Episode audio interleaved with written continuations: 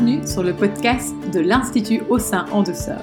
Je suis Caroline Deville, médecin généraliste, consultante IVCLC en allaitement spécialisée dans les freins restrictifs buccaux.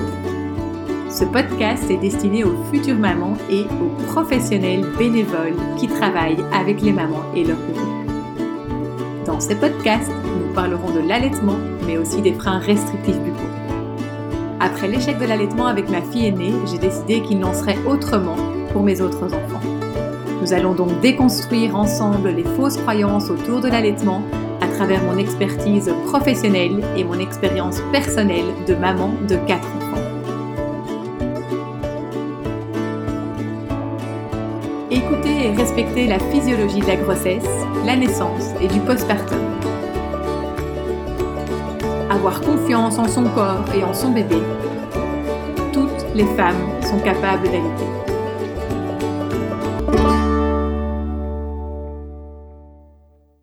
Hello, bonjour à tous euh, et à toutes et bienvenue dans ce sixième podcast. Waouh, c'est déjà le sixième.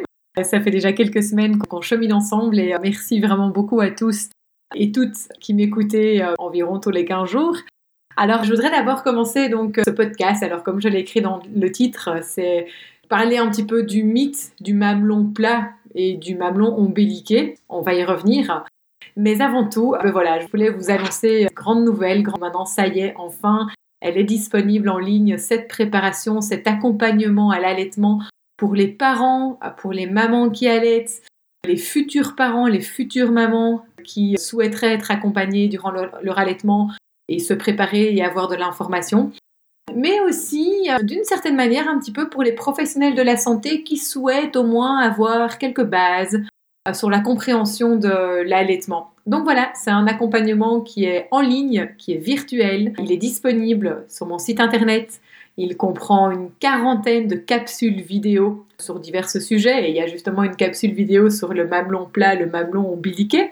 Mais donc voilà, j'explique un petit peu bah, l'anatomie du sein, toute la physiologie, l'anatomie de l'allaitement, les positions pour allaiter, le démarrage de l'allaitement, comment tirer son lait efficacement, pourquoi tirer son lait, est-ce qu'il faut vraiment tirer son lait, est-ce qu'il faut vraiment acheter du matériel quand on veut euh, allaiter, etc., etc. Donc vous avez vraiment tout le programme de cet accompagnement qui se trouve sur euh, la page de mon site internet, sur la page euh, parents. Et voilà, elle est là, elle est disponible. Et alors quand vous achetez l'accompagnement, eh bien vous avez également accès à un groupe Facebook privé sur lequel vous pouvez continuer à me poser vos questions. Alors bien sûr, cet accompagnement ne remplace pas une consultation avec un professionnel autour de l'allaitement. Elle est, cet accompagnement, c'est quelque chose en plus, c'est pour euh, appuyer euh, encore plus tout ce que vous pouvez avoir euh, en consultation, tout comme ça ne remplace pas non plus une consultation si jamais il y avait des difficultés d'allaitement. C'est vraiment un support supplémentaire que je vous propose. J'en suis vraiment très fière, les vidéos sont magnifiques, il a vraiment été pensé, repensé parce que je l'avais déjà mis en ligne il y, a, plusieurs années. Et là, en fait, il a été complètement refait, vraiment de manière beaucoup plus professionnelle et dans un cadre encore plus chaleureux qu'avant. Si vous souhaitez le découvrir, ben, n'hésitez pas à aller voir sur mon site internet. Ça, c'est vraiment ma petite fierté euh, depuis ces quelques jours. Vous avez d'ailleurs peut-être déjà vu la vidéo de présentation qui circule pas mal sur les réseaux sociaux. Voilà, les, commentaires, les coups, les partages et les encouragements ont été nombreux et vraiment, je tenais également à, vous remercier pour tout l'enthousiasme que cela euh, génère. Donc voilà, c'est vrai que si vous connaissez peut-être euh, des, futurs parents, n'hésitez pas à leur en parler. J'ai beaucoup, beaucoup de mamans qui, qui, me font la remarque, qui me disent Oh là là, si j'avais eu ça quand j'ai eu mes enfants et maintenant c'est trop tard. Donc voilà, surtout parlez-en autour de vous et surtout si vous connaissez des futurs parents. Au-delà de ça, ben, bien, sûr, ici dans ce podcast, on est là pour euh, parler, je suis là pour vous parler des mamelons plats et des mamelons ombiliqués. Je vais tout d'abord vous partir un petit peu de mon expérience personnelle où je n'oublierai jamais à la maternité lors de la naissance de ma fille aînée. Eh bien, elle n'arrivait pas à s'accrocher à mon sein directement. Bon, alors évidemment, je vous l'ai expliqué dans le premier podcast, la physiologie du démarrage de l'allaitement n'avait pas été complètement respectée. J'avais pas vraiment eu de peau à peau avec elle pour démarrer. Enfin bref, euh, on m'avait donné un bébé complètement emmailloté, donc évidemment elle n'arrivait pas à s'accrocher au sein. Donc bref, il y avait vraiment beaucoup d'irrespect de la physiologie qui s'est passé, qui a fait qu'en fait elle n'arrivait pas à s'accrocher au sein dès sa naissance.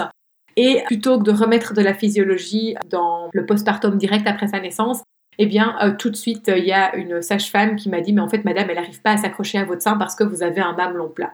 Alors déjà, ma tête, moi, je venais d'accoucher à peine quelques dizaines de minutes, et alors on m'annonce déjà que, soi-disant, j'ai un mamelon plat et que c'est pour ça que ma fille n'arrive pas à s'accrocher. Et donc, très gentiment, euh, cette même sage-femme va me chercher une tétrelle pour, soi-disant, aider mon bébé à s'accrocher.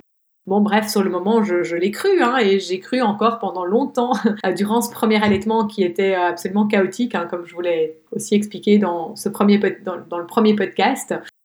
J'ai longtemps cru en fait que je n'arrivais pas à allaiter, que ma fille n'arrivait pas à s'accrocher au sein, que ma fille me pinçait parce que, soi-disant, j'avais un mamelon plat. Bon, ben ici, on est sept ans plus tard et on est quatre allaitements plus tard. Et euh, en fait, je peux vous garantir que j'avais certainement pas un mamelon plat. Euh, que j'ai des mamelons qui sont tout à fait normales, mais que voilà, il était plus facile de s'intéresser à la physiologie, à l'anatomie de mes mamelons que de s'intéresser à l'anatomie, à, la physiologie euh, de la succion de mon bébé et de la physiologie du démarrage de l'allaitement. Alors c'est assez comique parce qu'il y a quelques jours j'ai eu euh, une discussion par message interposé avec, avec une copine, une copine de la voie lactée, une copine d'allaitement que j'ai eu l'occasion de rencontrer euh, lors d'un congrès de l'allaitement. Et ben, c'est tout entêté. Son, euh, donc elle s'appelle, c'est aussi une Caroline. et son Instagram, c'est tout entêté. Caroline, elle a écrit le guide de l'allaitement maternel, qui est un guide illustré avec sous forme vraiment de elle fait des dessins mais extraordinaires. Je vous conseille vraiment d'aller voir son compte. C'est une mine, une mine d'or d'informations sur l'allaitement. Et en plus, c'est tellement drôle. Enfin, elle a vraiment l'air avec ses dessins de rendre l'allaitement tellement léger. Et bref, donc j'ai une discussion avec euh, ma copine euh, Caroline euh, qui a fait ce, petit guide illustré de l'allaitement fantastique en dessin. Et nous voilà en train de parler de mamelon ombiliqué. Et en fait, elle pose la question sur son Instagram aux mamans, mais tiens, est-ce que voilà, vous avez un mamelon ombiliqué? Est-ce que le mamelon plat ou ombiliqué vous a posé problème pendant l'allaitement? Donc voilà, elle a posé cette question tout à fait comme ça. Et alors, euh, les, réponses des mères euh, ont été vraiment très très étonnantes. En fait, ont été dans le sens que, de ce que moi j'avais déjà observé euh, durant mes consultations. Et en fait, les réponses des mamans ont été vraiment très, bah oui, très perturbantes. Alors déjà, il y a des mamans qui avaient des mamelons ombiliqués. Alors quand, quand je dis, quand je parle des mamelons ombiliqués, oui, d'abord, qu'est-ce que c'est? C'est le mamelon qui rentre vers l'intérieur. Et donc, parfois, ça peut poser des difficultés au bébé pour aller attraper le mamelon. Alors, on va voir un petit peu plus tard dans le podcast que finalement, c'est juste une variante anatomique qui normalement ne devrait pas poser euh, finalement tellement de problèmes. Mais bon, voilà, on fait souvent croire aux mamans que certaines variantes anatomiques peuvent poser des problèmes. Bref, on va y revenir. Donc ça, c'est ce qu'on appelle un mamelon ombiliqué et le mamelon plat. Ben, le mamelon plat, moi, j'ai jamais très bien compris ce que c'était. C'est soi-disant un mamelon qui ne ressort, qui n'est pas suffisamment formé. Alors qu'est-ce que ça veut dire un mamelon qui n'est pas suffisamment formé? Je n'en ai absolument aucune idée parce qu'il n'y a absolument aucune étude là-dessus tout cas pas à ma connaissance. Et donc je me pose toujours la question de savoir en fait qu'est-ce que c'est un mamelon plat? Alors il faut savoir que d'un point de vue anatomique, dans le mamelon, en fait, ben, il y a des muscles. Il y, a, un muscle, un muscle lisse qui, en fait, sous l'effet de l'ocytocine, va se mettre en érection. En soi, la, la nature est bien faite et c'est pas parce que la mère a un mamelon soi-disant plat que le mamelon ne va pas pouvoir ressortir. Tout est prêt par Dame Nature pour que ce mamelon puisse ressortir sous l'effet de l'ocytocine et que ce mamelon puisse se mettre en érection afin que bébé puisse l'attraper pour faciliter, on va dire, la mise au sein du bébé. Même si le mamelon n'est pas encore en érection, bébé normalement est quand même censé pouvoir attraper par lui-même le mamelon, même si les mères ont un mamelon peut-être un peu moins formé ou bien bref, mais normalement vraiment avec l'aspiration, avec l'obstruction, le bébé est capable d'attraper le mamelon, quelle que soit son anatomie. Bref, je reviens donc au petit questionnaire de ma, copine Caroline et confirme en fait ce que j'avais toujours eu envie de vous dire depuis toujours. Ça a été très drôle, elle a été très surprise que les mères lui écrivent en disant Ah, mais en fait, tu sais, moi j'ai un mamelon ombiliqué, ça m'a jamais posé problème, quoi. Ça n'a pas du tout empêché mon bébé d'attraper mon sein. Il y a des mères qui lui ont écrit en disant Ben oui, moi on m'a dit que j'avais un mamelon plat et en effet, parce que bébé n'arrivait pas à attraper mon sein. Donc voilà, elle a vraiment eu, elle a même eu une réponse de maman en disant ah oui tiens en fait, ben en fait grâce à ton poste j'ai découvert que j'avais un mamelon ombiliqué, je savais pas que ça pouvait poser problème. Donc ça a vraiment été très marrant de voir un petit peu les, différentes réponses et en fait de voir que certaines mères avaient un mamelon soi-disant ombiliqué ou plat et ne s'en étaient même pas rendu compte parce que bébé tétait tout à fait bien à leur sein et d'autres pour qui, en effet, mamelon dit ombiliqué ou plat a posé des problématiques au niveau de l'allaitement avec un bébé qui avait du mal à s'accrocher au sein. Donc c'était assez étonnant de voir vraiment toute cette disparité en se disant, tiens, pourquoi est-ce que les mères qui présentent cette même anatomique de mamelon plat ou de mamelon ombiliqué, il y en a une partie pour qui ça pose absolument pas de problème et une autre partie pour qui ça pose des problèmes? Alors la deuxième question qu'elle a également posée, elle a dit, et eh tiens, ah ben donc voilà, c'est clair qu'il existe pour aider les mamans à faire ressortir leur mamelon si jamais il fallait le faire ressortir parce que bébé a une difficulté pour l'attraper. Il existe toutes sortes de petites ventouses. Alors il y en a qui s'appellent des seringues inversées, d'autres ça va être un effet ventouse. Et elle leur a posé la question en disant, mais tiens, qu'est-ce qui vous a le plus aidé? Est-ce que ces petits objets qui, avec l'effet ventouse, permet de faire ressortir votre mamelon, est-ce que ces petits objets vous ont aidé? Et à sa grande surprise, eh bien, les mères ont répondu non, non, ça ne m'a pas aidé, ça ne nous a pas aidé. Et moi, ça fait longtemps que cette histoire de mamelon plat, où je me dis, en fait, le problème, il n'est pas au niveau des mamelons. Le problème, il est probablement à deux niveaux.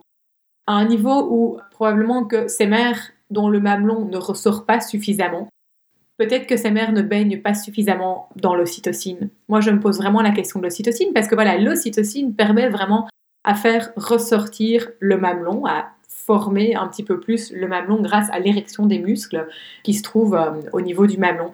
Et donc, si ce mamelon ne peut pas sortir, ne peut pas se mettre en érection, eh bien, moi, je me pose la question et je me dis, mais tiens, est-ce qu'il n'y a pas un problème? Est-ce que cette maman baigne suffisamment dans l'ocytocine? Est-ce que cette maman n'est pas qu'elle est suffisamment aidée par l'entourage? Est-ce qu'elle n'est pas stressée? Est-ce que son bébé, est suffisamment près d'elle, proche d'elle? Enfin voilà, je vais vraiment me poser la question sur tout ce qui va diminuer l'ocytocine dans son environnement.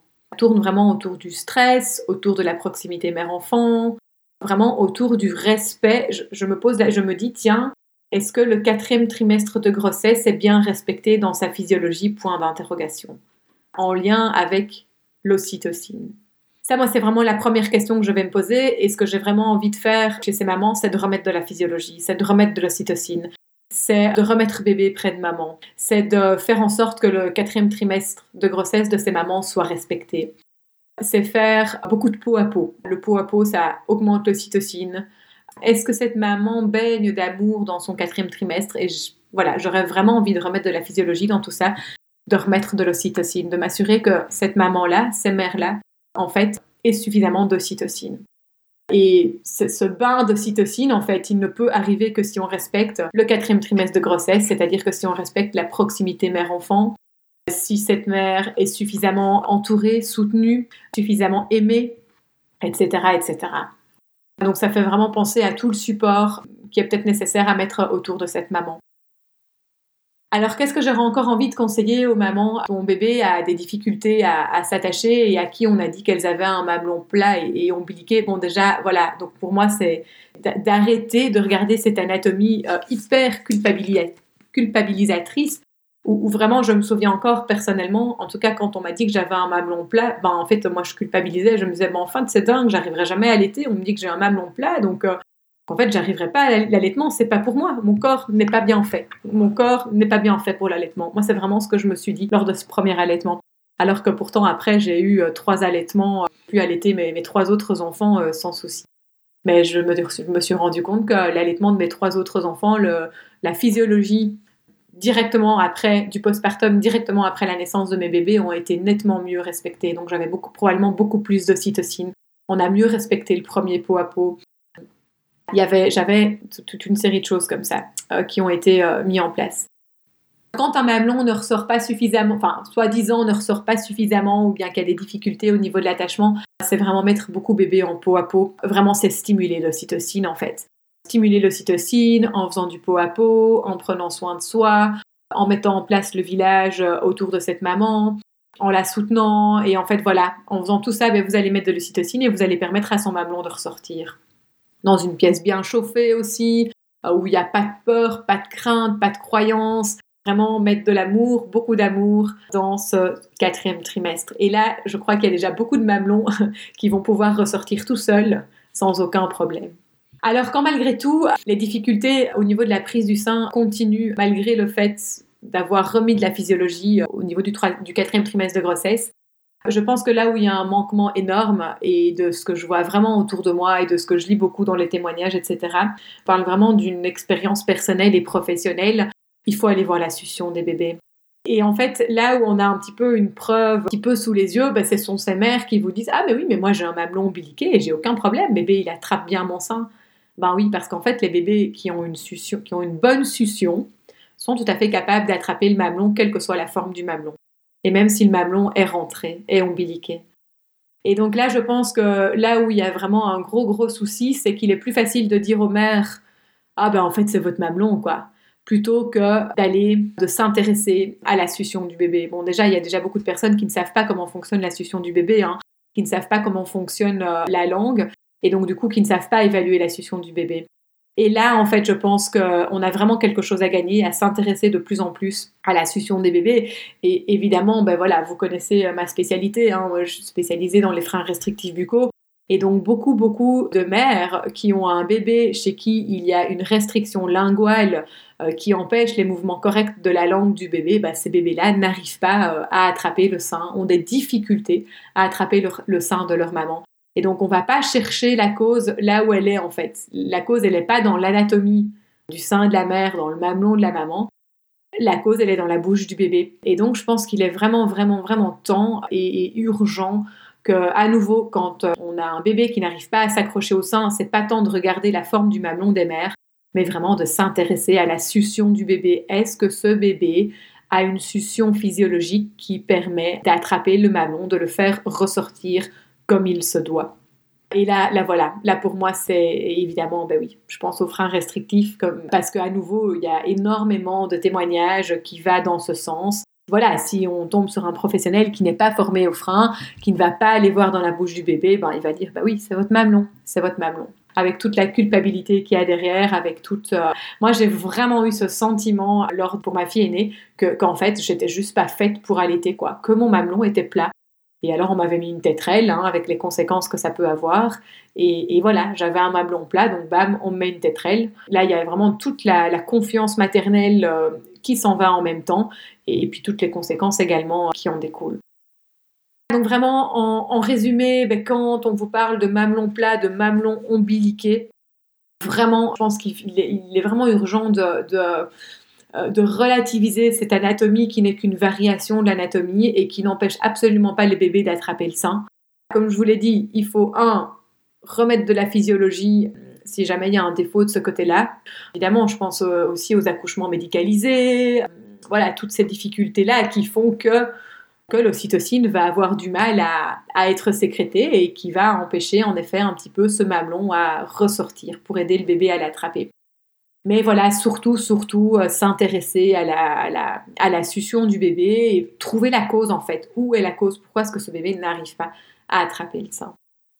Et avec un petit peu, ben oui, tous ces trucs et astuces euh, qui existent. Et donc, euh, bon, première chose à faire, remettre de l'ocytocine, stimuler l'ocytocine par le pot à pot, par les câlins, par le support, par le village à mettre autour de cette maman, faire en sorte que cette maman se sente aimée, favoriser la proximité maman-enfant, voilà, tout ça va stimuler l'ocytocine et donc du coup ben, va stimuler l'érection du mamelon. Donc ça veut dire aussi que en tant que maman, les mamans dont bébé a des difficultés à, s'accrocher ou suspecter quand même un mamelon plat et un mamelon ombiliqué, la première chose à faire, c'est avant la tétée, ben déjà repérer les signes précoces de faim, enfin que bébé va vouloir téter, pour pouvoir anticiper la chose, c'est-à-dire commencer par faire vraiment un pot à pot et un moment cocoon entre maman et bébé qui va vraiment servir à, stimuler cette ocytocine pour qu'au moment où bébé va réellement vouloir s'accrocher au sein pour téter, ben, le mamelon sera bien en érection grâce à toute l'ocytocine sécrétée, grâce à ce moment de pot à pot, ce moment cocoon entre